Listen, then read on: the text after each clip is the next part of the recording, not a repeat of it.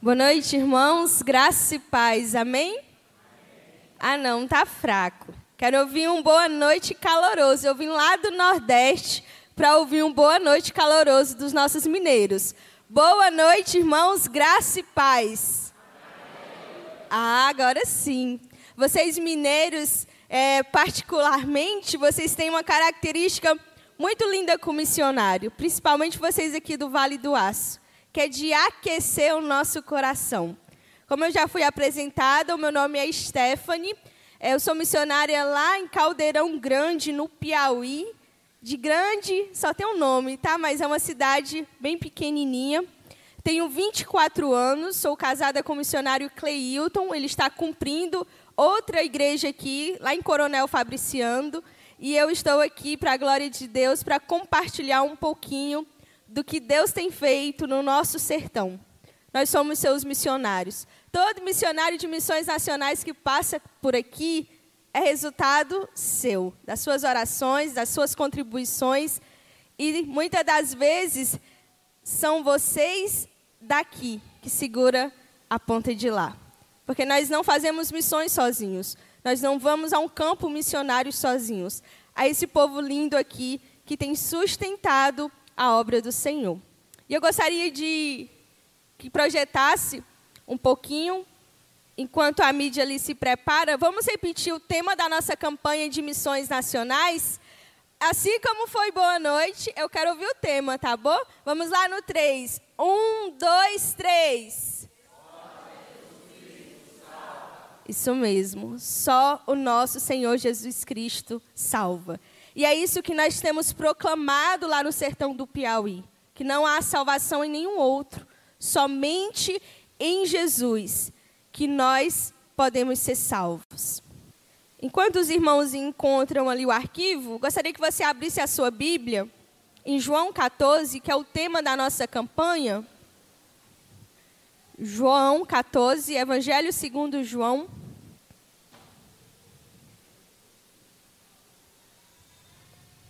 Nós vamos ler dos versos 1 ao 6.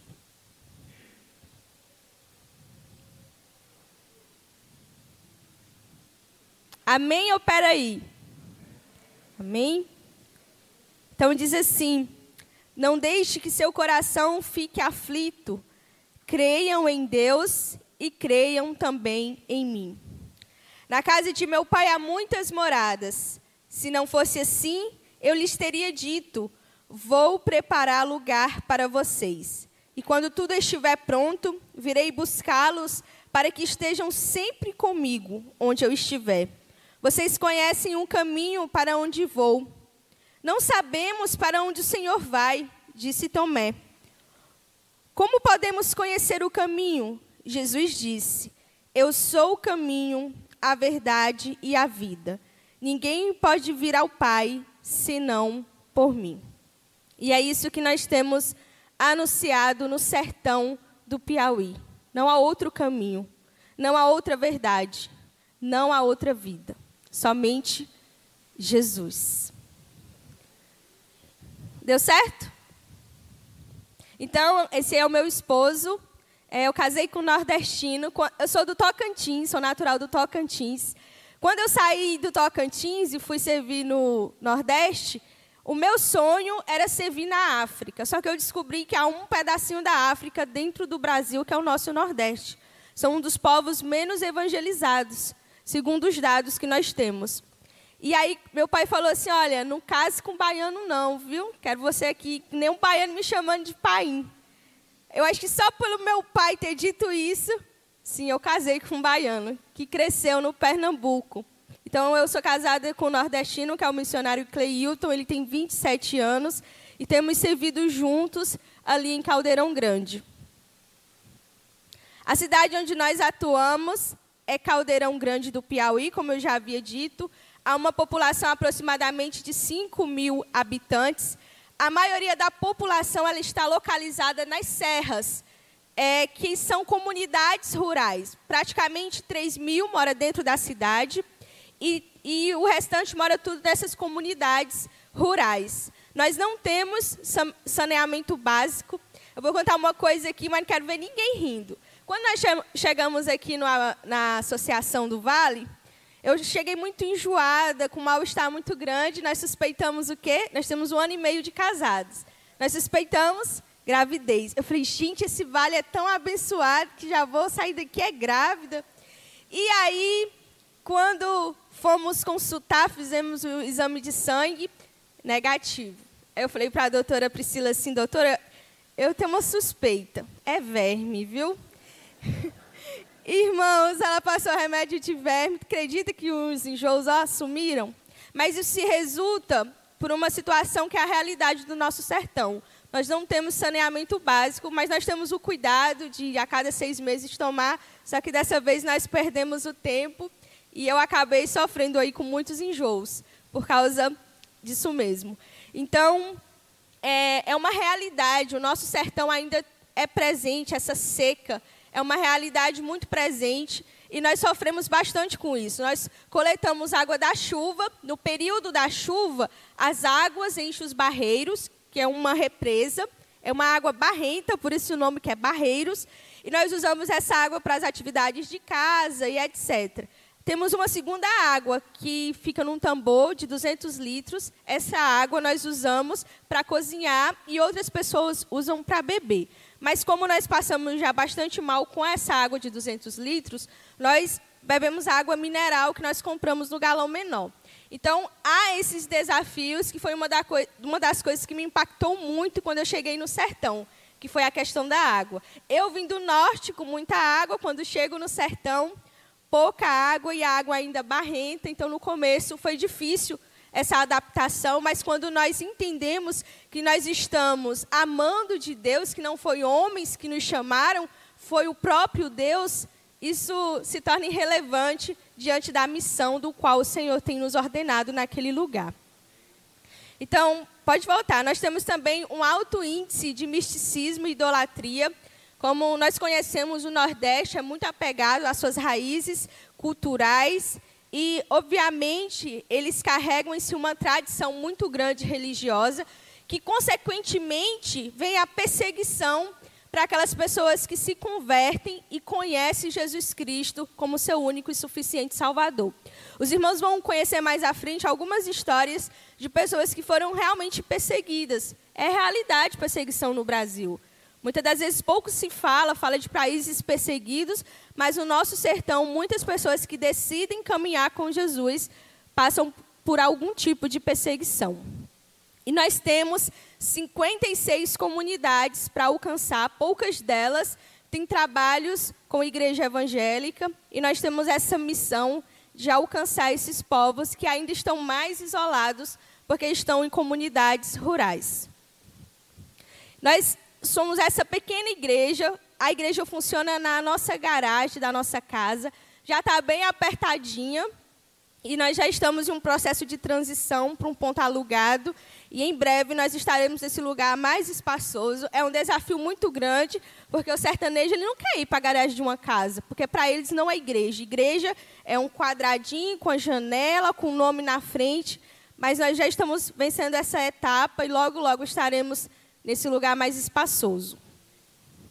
Nós também alcançamos a comunidade com vários projetos sociais. Um deles é o Jiu-Jitsu, onde nós acompanhamos a criança, além de pregar o evangelho, nós acompanhamos a criança na escola, na rua.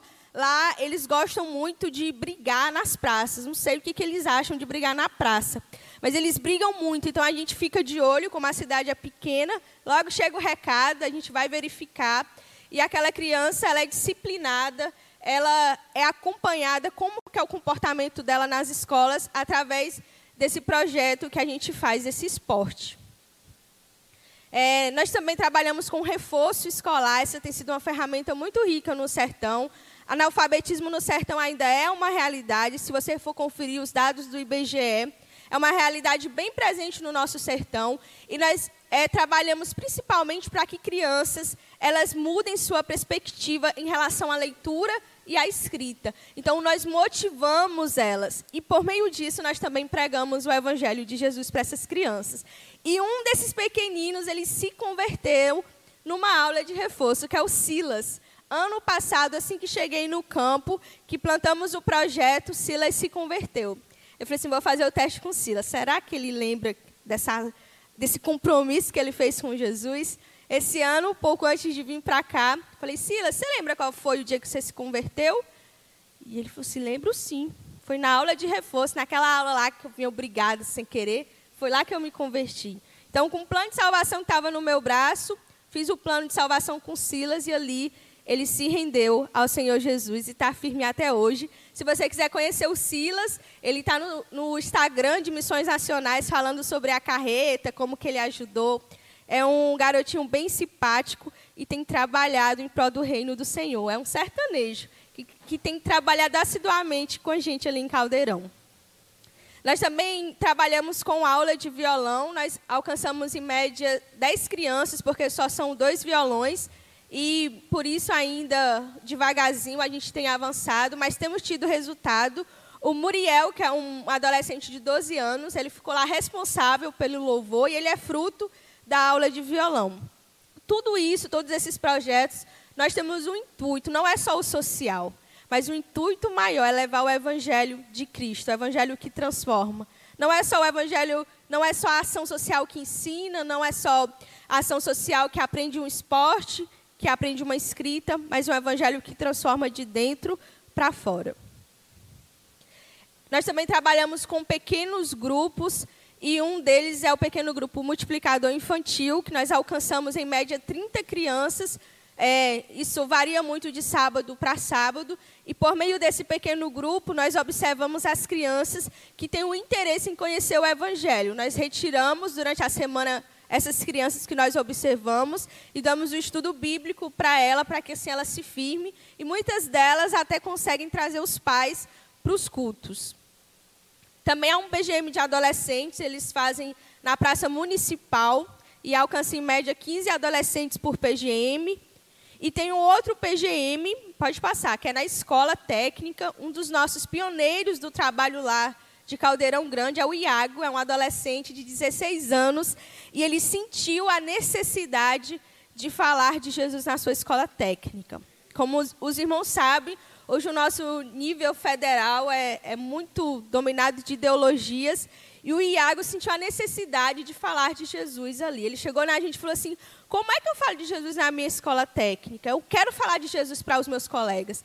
Nós incentivamos ele a abrir um pequeno grupo e ele está lá anunciando o evangelho de Jesus para mais de 20 alunos, para a glória de Deus. E como nós lemos os, os versículos do Evangelho de João, eu gostaria de trazer esse tema para que a gente possa guardar no nosso coração que só Jesus Cristo salva. Pode passar. Pode voltar para o slide. Então, Jesus ele é bem enfático em dizer que ele é o caminho. E ele não é qualquer caminho. Jesus é o único caminho. Jesus é a única verdade. Jesus é a única vida.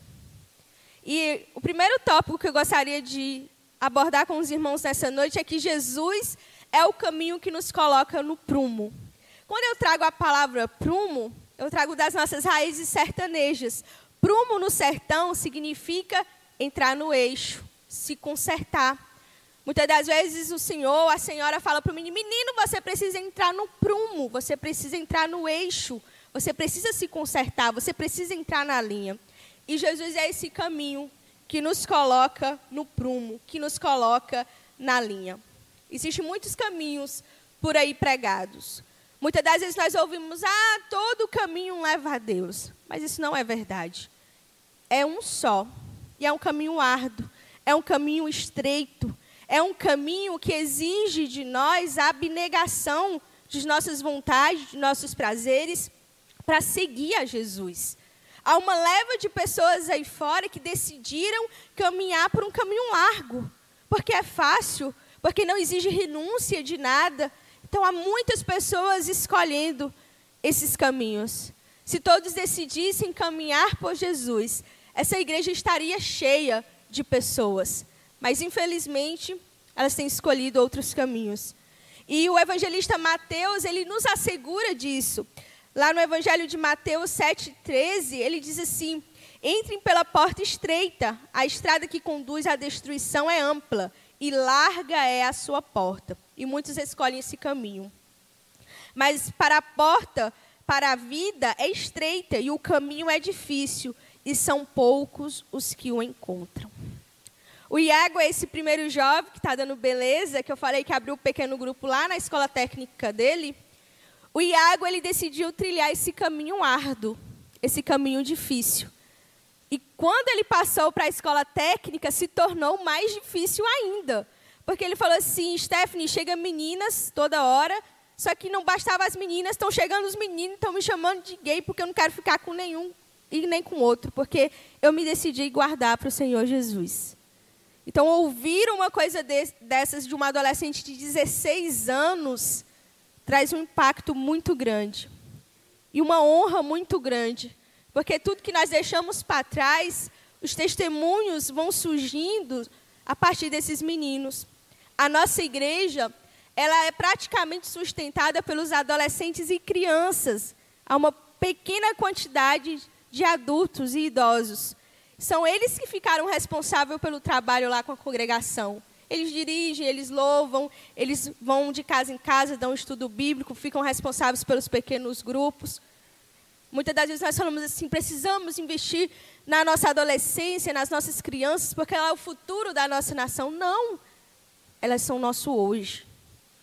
Quantos adolescentes, quantos meninos e meninas têm se perdido sem conhecer Jesus Cristo? E o Iago ele sentiu essa necessidade. O Iago ele é pioneiro, ele se converteu aos 12 anos de idade no nosso trabalho. E desde então, ele tem caminhado e tem feito a diferença na nossa pequena cidade. Quando se pergunta quem é Iago, todo mundo fala bem do Iago, porque é uma pessoa que tem dado testemunho de que Jesus transforma. E o João Vitor, que é o colega do lado aí, que está com a medalha, ele viu essa diferença no Iago. E um desses últimos cultos que a gente participou lá com eles, o João Vitor olhou e falou assim: Eu quero fazer parte dessa igreja. E eu quero mais. Eu quero abrir um pequeno grupo na minha escola, assim como o Iago abriu um pequeno grupo na dele. Não sabendo o João Vitor que ele é resultado das orações do Iago, que está lá no cartãozinho alvo, o Iago sempre orando pelo João Vitor. E o João Vitor está lá, frequentando os pequenos grupos, sendo discipulado pelo seu próprio amigo, que é o Iago, e temos acompanhado esse crescimento. Mas algo trouxe um impacto muito grande para nós. Numa conversa íntima, o João Vitor ele falou assim: Olha, o meu pai ele foi presidiário há 12 anos. E uma das coisas que eu não quero ser e não quero seguir é os passos do meu pai. Eu quero ser um crente, e um crente direito em Cristo Jesus. Então, são testemunhos como esses, do Iago, do João Vitor, que nos faz olhar para Jesus, que nos faz seguir a Jesus apesar das circunstâncias, apesar das dificuldades que passamos, que enfrentamos, nós olhamos e vemos que só Jesus nos coloca no prumo, porque Ele é o próprio caminho. E se Ele é o próprio caminho, Ele também pode passar. Ele é a verdade. Jesus é a verdade que nos liberta dos aperreios dessa vida. Nós usamos a primeira palavra, foi o quê? A segunda, aperreio. Nas nossas raízes sertanejas, você vai ouvir, se um dia essa igreja for muito corajosa, ela vai visitar o nosso sertão e você vai ouvir muito essas palavras. Aperreio. Muitas das vezes o sertanejo vem para conversar contigo e fala, eu estou muito aperreado. Está acontecendo isso e aquilo, e nós levamos o evangelho de Jesus dizendo, olha, Jesus, ele é a verdade que veio te libertar desses aperreios aí. Além de lidar com a seca no sertão, com a pouca água e com o sol quente, os sertanejos ainda lidam com o pecado que querem muitas das vezes ser o seu Senhor. E nós temos proclamado em Caldeirão Grande que só Jesus salva, que não há outro, não há outro que pode transformar, não há outro que pode mudar a vida do sertanejo, não há outro que pode mudar a sua vida, a vida da sua família. Muitas das vezes nós olhamos para as pessoas que estão à nossa volta, para assim, eu já oro há 10 anos, 5, sei lá quanto tempo. Continue orando. É o Senhor Jesus que transforma. É com Ele. Faça a sua parte. Fale de Jesus como o Iago. Ore pelas pessoas que estão ao seu redor. E sejam instrumentos de transformação. Seja caminhos para que essas pessoas conheçam o verdadeiro caminho, que é Jesus. Dona Ana é uma mãezona lá da nossa cidade. Ela sempre, toda pessoa que chega lá, ela acolhe muito bem, ela cuida muito bem. Mas nem sempre a vida de Dona Ana foi feliz assim. Era uma pessoa cheia de misticismo, muito idólatra. Até um dia que Dona Ana, ela conhece Jesus. Ela foi uma das primeiras pessoas a frequentar o nosso culto quando nós iniciamos o trabalho lá. E quando Dona Ana, ela decide caminhar com Jesus, ela passa a ser perseguida, porque era uma pessoa muito religiosa. Ela era uma pessoa rezadeira. Ela tinha vários artifícios e usava para orar no povo, para benzer o povo. Então ela era muito conhecida, tanto pelas pessoas simples como pelas pessoas bem abastecidas da cidade. Ela era muito procurada. E aí depois que Dona Ana ela sai dessa vida, ela começa a seguir Jesus, ela conhece que Jesus é a verdade que veio libertar ela desses aperreios da tradição, da religiosidade Dona Ana, ela começa a ser ameaçada, as pessoas começam a falar: olha, você está na lei do cão agora, você está na lei do diabo, o que está acontecendo contigo? Dona Ana, não, eu encontrei a verdade em Jesus. Eu encontrei esperança em Jesus. Dona Ana era uma pessoa muito depressiva. Mas quando ela encontrou a Jesus, ela encontrou esperança para a sua vida. E aí, se Dona Ana era uma benzendeira ou uma rezadeira, dona Ana passa a ser o quê? Alguém falou ali, eu não escutei, só vi os lábios mexer. Oradeira. Dona Ana passa a ser uma mulher de oração. Uma mulher de oração. E um dos testemunhos muito impactantes que Dona Ana conta para a gente é de um casal que chegou com o bebê lá em sua casa, desesperados. A neném estava engasgada, roxinha, e eles chamaram de longe, Dona Ana, reze aqui por minha filha, está morrendo, está engasgada. E Dona Ana falou assim, olha, eu não rezo, mas eu vou orar em nome de Jesus. E da onde ela estava, ela estendeu suas mãos e clamou para que Jesus curasse aquela criança. Instantaneamente, Jesus ele realizou o milagre dele na vida daquela criança. E eu sempre falo isso para Dona Ana. Dona Ana, lembra? Já pensou se um dia essa criança ela se converte por causa dessa ação de fé que a senhora fez sobre a vida dela. Dona Ana só abriu um sorrisão, uma mulher simples, não tem muita leitura, não tem muito entendimento, mas ela tem muita fé que é suficiente. E nessas séries de engasgamento, como eu costumo dizer, Dona Ana, ela me contou esses dias, estava um cochicho lá na, na, porta da nossa casa, depois de um culto. Aí eu vi falando que ela orou e não sei o quê. Aí eu fui na casa dela, falei, sim, Dona Ana, como é que é essa história aí? A senhora orou de novo e outra criança foi curada? Aí ela falou assim: Foi, minha filha. Esse domingo apareceu uma mãe com um menininho aqui e ele estava engasgado com espinha de peixe. Eles pediram para que eu orasse. Eu falei assim: Olha, vocês sabem, eu não rezo mais. Eu sou crente em Cristo Jesus, mas eu vou orar e Jesus pode curar essa criança. E o menininho desesperado falava assim: Oh, tem um pedaço de pau aqui na minha garganta. E ela, agoniada com a situação, ela começou a chamar por Jesus. E na mesma da hora, aquela criança cessou o choro e foi curada para a glória de Deus. Ela foi desgasgada para a glória de Deus. Porque Dona Ana agora sabe em quem a fé dela está depositada. É em Jesus. E hoje o desafio maior de Dona Ana, ela tem orado para que o seu esposo se converta a Jesus. E eu creio que um dia ela irá celebrar junto conosco essa vitória de ter sua família toda se rendida aos pés de Jesus.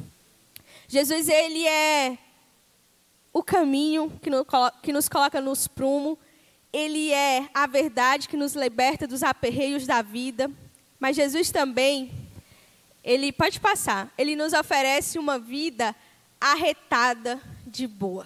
Qual foi a primeira palavra?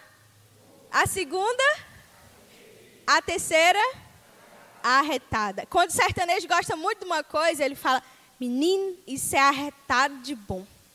E essa é a vida que Jesus vem nos oferecer. Uma vida arretada de boa. Todas as vezes que Jesus se referia na Bíblia à palavra vida, ele não estava falando dessa vida aqui que nós estamos. Estava falando da vida eterna, apontando para a eternidade. E é essa vida que Jesus vem nos oferecer. Muitos sertanejos, eles estão ligados na sua fé só no hoje, no agora. E quando a gente fala assim, depois que você morrer, ele, ah, Deus sabe para onde vai me mandar. Quando chegar lá no céu, ele vai decidir. E a gente tem desmistificado isso e tem falado assim: não, você precisa conhecer Jesus agora e se decidir agora, hoje. E Jesus, essa vida arretada. Muitas das vezes os nossos lares estão destruídos, estão capengas, e Jesus ele está nos oferecendo uma vida arretada de boa. Nós só precisamos olhar para o autor e consumador da nossa fé, que é Jesus Cristo. Nós precisamos tirar os olhos de pessoas e olhar para Jesus. Porque a nossa esperança precisa estar nele. Se a nossa esperança está em pessoas, nós iremos nos decepcionar, iremos ficar tristes, mas quando a nossa esperança está em Jesus, não há decepção. Por mais difíceis, por mais temerosos que sejam os nossos dias, o apóstolo Paulo nos lembra isso, embora exteriormente, internamente estejamos a desgastar-nos, interiormente estamos sendo renovados dia após dia. Porque os nossos sofrimentos leves e momentâneos têm produzido para nós uma glória eterna que pesa mais que todos eles. Por isso que nós precisamos estar de olho na eternidade. Em Jesus, que é a vida verdadeira. Em Jesus, que vem dar sentido àquilo que muitas das vezes para nós não tem sentido. Essa é a Manuela. Manuela é fruto do nosso trabalho ela se converteu num pequeno grupo multiplicador. Meio assim, atarentada, levantou a mão. Eu falei, amor, será que, que ela entendeu o que, que ela fez? Ele falou, vamos observar. Aí eu descobri que Manu fazia caminhada todo dia de manhã, 5 e 15 da manhã. Aí eu, oh meu Deus. Mas eu vou, Senhor. Eu acordo, coloco o despertador e vou. Comecei a acompanhar a Manu todos os dias na caminhada. E ali naquele discipulado, tete a tete, todos os dias, falando de Jesus para Manu ela um dia pergunta assim para mim, Stephanie, é, minha avó quer que eu crismo, porque é, para ela é muito importante. Então a Manu era, tinha um apego muito emocional e muito grande com a avó dela. Eu falei assim, Manu, ora, ora ao Senhor e veja o que o Senhor quer falar contigo em relação a isso. E aí ela continuou na igreja, começou a fazer estudo bíblico, e a gente olhava e falava assim: nossa, a Manu é uma missionariazinha, meu Deus. E aí, certo dia, caminhando com a Manu e o Iago, lá do primeiro testemunho, eu fui gabar-me né, da vida da Manu para o Iago. Falei assim: olha, Iago, aqui está uma menina de Deus, uma menina que estava prestes a crismar, mas não crismou. Ela olhou para mim e falou assim: mas eu crismei. Eu, oi? Ela, é, eu crismei. Mas só que eu vi que o crismei dela não foi um crismei de satisfação. Foi assim, crismei obrigada, sabe? E a Manu, de 12 anos, ela parece que tinha essa dívida com a avó dela. Ela falou assim: olha, eu infelizmente decidi agradar aos meus familiares, mas eu sei que eu desagradei a Deus eu me encontrei nesse lugar e é aqui que eu quero ficar. Foram essas palavras que eu ouvi da Manu. Uma confissão de arrependimento. Doze anos, não, a gente não cobrou muito. Se fosse pelo menos uma pessoa de 18, já entendia muito o que estava fazendo, mas 12 anos.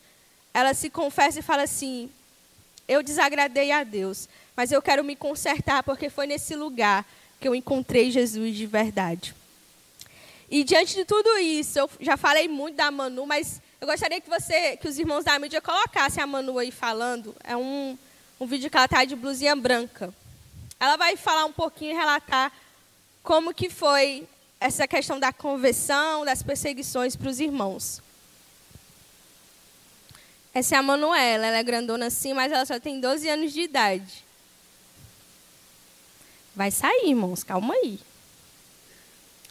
Os, a Manuela, ela é uma das meninas assim que eu me vejo muito nela quando é adolescente. Tanto na personalidade. Muitas das vezes eu olho para ela e falo assim: "É, mano, Deus não te mandou para mim por acaso". Porque parece demais como que ela era, como que eu era. E Deus tem reacendido uma chama muito grande no coração da Manu, que é a vontade de ser missionária. A Manu foi muito perseguida quando ela decidiu por Jesus. Ela passou por muita perseguição a ponto das pessoas chegarem dentro da casa dela e falar assim para a mãe dela: tira sua filha lá daquela igreja batista, volta ela para a católica, porque ela nasceu foi, foi para ser católica. Muitas das vezes a Manu, com lágrimas nos olhos, ela me dizia assim: Stephanie, eu me senti um cachorro, porque eu não pude falar nada. Se eu falasse, minha mãe ia se zangar. E ela, apesar de tudo isso, ela decidiu caminhar, continuar caminhando com Jesus. E muitas das vezes ela falava assim: já aguentei seis meses. Eu falava: aguenta mais seis meses. Aí quando chegou agora, ela falou assim: aguentei um ano. Eu aguenta mais vai aguentando. Porque o Senhor, Ele vai te honrando todas as vezes que você vai persistindo. E não é fácil. Mas a Manu, quando a gente chegou aqui em Minas Gerais, sabe o que, que ela fez? Ela mandou mensagem e falei assim: Ei, consegui, vou abrir um pequeno grupo lá na minha escola. E mandou as fotos. Uma professora tinha uma aula vaga e cedeu essas aulas. A Manu, ela tem sido essa bênção tamanha na nossa congregação. Tem sido uma missionariazinha e sabe qual é o nosso desejo? Hoje somos nós que estamos aqui representando a missão no Piauí. Mas no futuro, nós esperamos que seja a Manu aqui, testemunhando do que Deus tem feito lá no sertão do Piauí. Testemunhando o quanto o Senhor tem salvado sertanejos naquele lugar. E eu gostaria que passasse o slide para a gente finalizar. E eu gostaria de te, de te desafiar a ter três passos. Às vezes, quando nós estamos lá no campo, nós queremos nos desanimar, nós queremos muitas das vezes chutar o balde, porque não é fácil. Minha família está muito longe de mim, mas todos os dias, em oração, temos persistido. E o motivo de muitas das vezes continuarmos trabalhando são vocês que são responsáveis porque está dessa ponta aqui, segurando a corda em oração. Nós estamos da outra ponta lá, fazendo o trabalho, o id de Jesus, porque o evangelho é ir. O evangelho é ir orando, o evangelho é ir persistindo de porta em porta, para que mais pessoas conheçam a Jesus.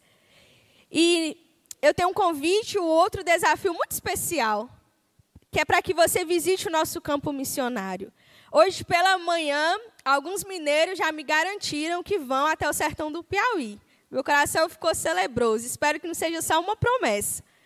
Mas quando você sente o seu coração arder, e se você deseja viver uma experiência missionária lá no sertão, a nossa casa está de portas abertas para receber vocês. E nós amamos receber vocês.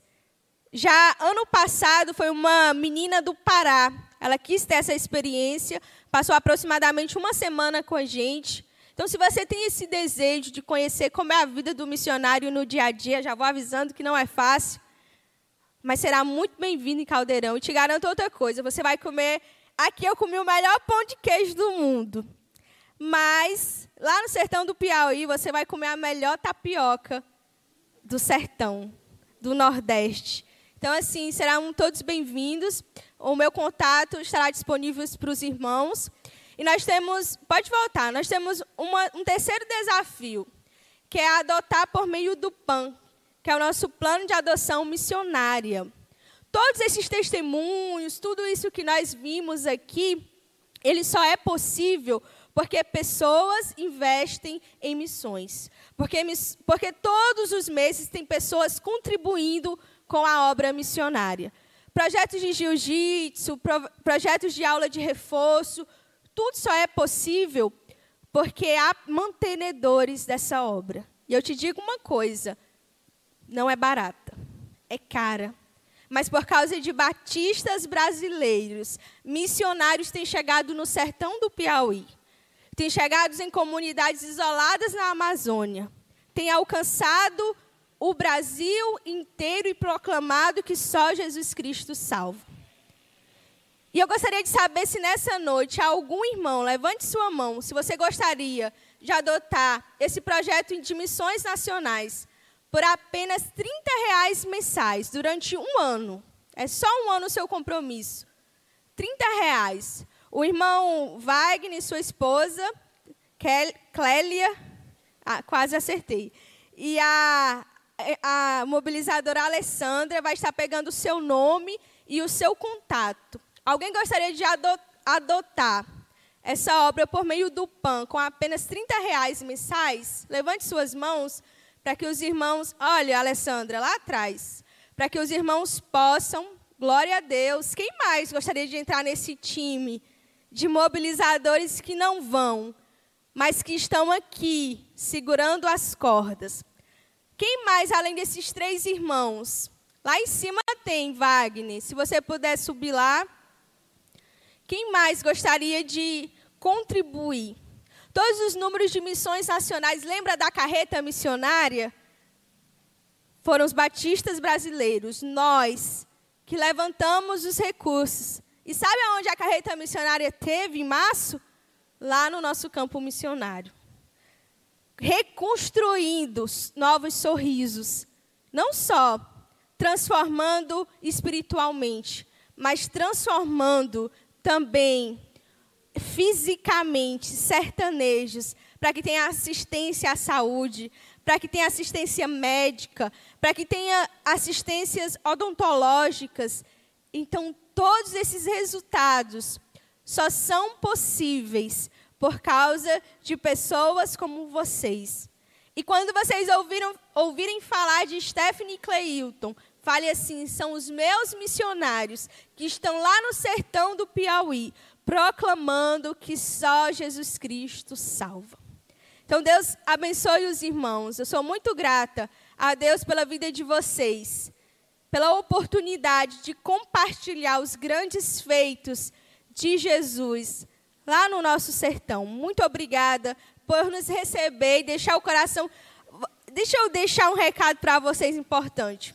Vocês conseguem deixar o nosso coração como missionários aquecido como ninguém. O povo mineiro é um povo diferenciado.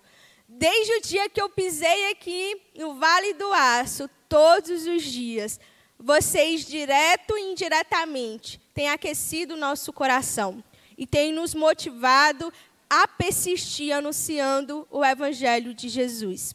Quando eu recebi o chamado missionário, lá nos meus 10 anos de idade, eu sentia o meu coração arder, por isso que eu fiz a proposta para que se você queira conhecer o campo missionário, entre em contato com a gente, vá lá, pega um avião, você desce em Juazeiro do Norte, nós vamos te buscar.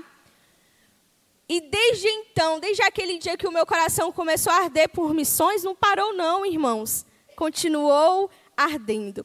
E aí eu fiz minha formação em jornalismo pela Federal do Tocantins. Assim que terminei a formação, Deus me enviou para o sertão. Meu pai, meio que assim cismado, queria que eu retornasse financeiramente todo o trabalho que dei desde que nasci. Estou brincando. Mas ele entendeu. Deus foi trabalhando no coração dos meus pais. E ano passado, eles foram me visitar no campo. Eles puderam ver o desafio, o tamanho que é está em missões. E toda vez que o meu pai me liga, ele fala: Filha, volta para casa. Vem para cá. Eu falo: Pai, o outro pai está pedindo para eu ficar. Ainda não é hora de voltar. E são vocês que têm nos sustentado, são vocês que têm todos os dias em oração segurado as pontas daqui. E lembre-se, há missionários seus lá no sertão do Piauí, proclamando Jesus todos os dias. Então, que Deus abençoe. Foi um prazer conhecer essa igreja maravilhosa. O irmão Wagner, muito obrigada pela oportunidade. Deus abençoe em nome de Jesus.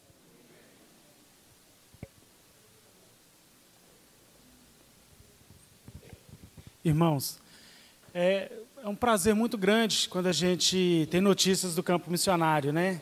Dá vontade de ir. É, eu já fui num aqui pertinho, né, Catas Altas, esse ano, eu e mais alguns irmãos estivemos lá. Foi muito bom. E quando chega a oportunidade da gente conhecer outros campos, é, eu falo de mim, dá uma vontade de, de estar lá com o pessoal, sabe? Então, quem sabe é uma oportunidade, de repente, né, de podermos estar lá no Piauí. É uma oportunidade diferente, quem sabe a gente consegue uma caravana aqui no Vale do Aço porque o pessoal, na verdade, está rodando várias. O, o, esposo dela está numa outra igreja na Nova Jerusalém, né? Batista Nova Jerusalém. Então é, o pessoal começa a ficar motivado e aí costuma sair daqui uma caravana. Bom, nós vamos orar pela Stephanie, orar, né? Finalizando o culto também. Nós ainda teremos um, um cântico, né, irmãos? Nós vamos. É, eu gostaria de convidar os irmãos a ficassem de pé, que a gente pudesse estender as nossas mãos, pedindo a Deus toda a sorte de bênçãos na vida da Stephanie e do esposo dela, que ela possa ser muito abençoada nesse trajeto nas igrejas aqui do Vale do Aço. Poder estar trazendo esse testemunho e, e mostrando como vale a pena investir em missões. Senhor, nosso Deus, nosso Pai, muito obrigado, Deus, pela vida da Stephanie, que o Senhor possa estar realmente abençoando ricamente a, a sua casa, o seu lar, a sua vida, o seu esposo, ó Deus, que o Senhor possa estar abençoando o campo onde eles estão, que o Senhor possa fazer com que essas crianças e esses meninos, ó Deus, possam é, crescer espiritualmente e também, ó Pai, que possam impactar as suas famílias. Sabemos que é um desafio, ó Deus, sabemos da questão da idolatria, da tradição, mas que a tua palavra, ó Deus, ela é maravilhosa, ela é impactante, ela é transformadora, que ela possa falar a essas famílias, que essas famílias venham se render a Cristo.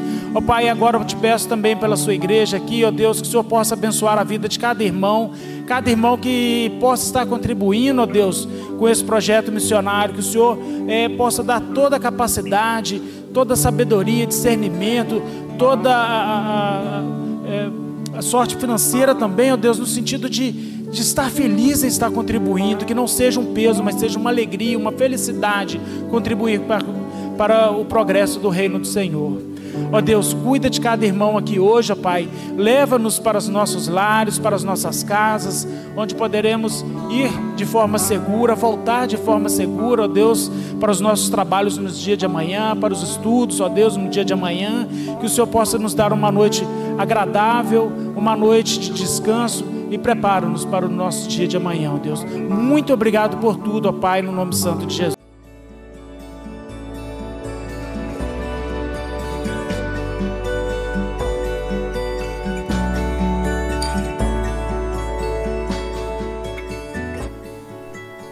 Igreja Batista do Bom Retiro tem plena convicção de que a palavra de Deus é poder para salvar e transformar vidas. Nosso desejo é que essa mensagem tenha alcançado seu coração. Para saber mais sobre quem somos e em quem acreditamos, acesse ibbrpatinga.com.br.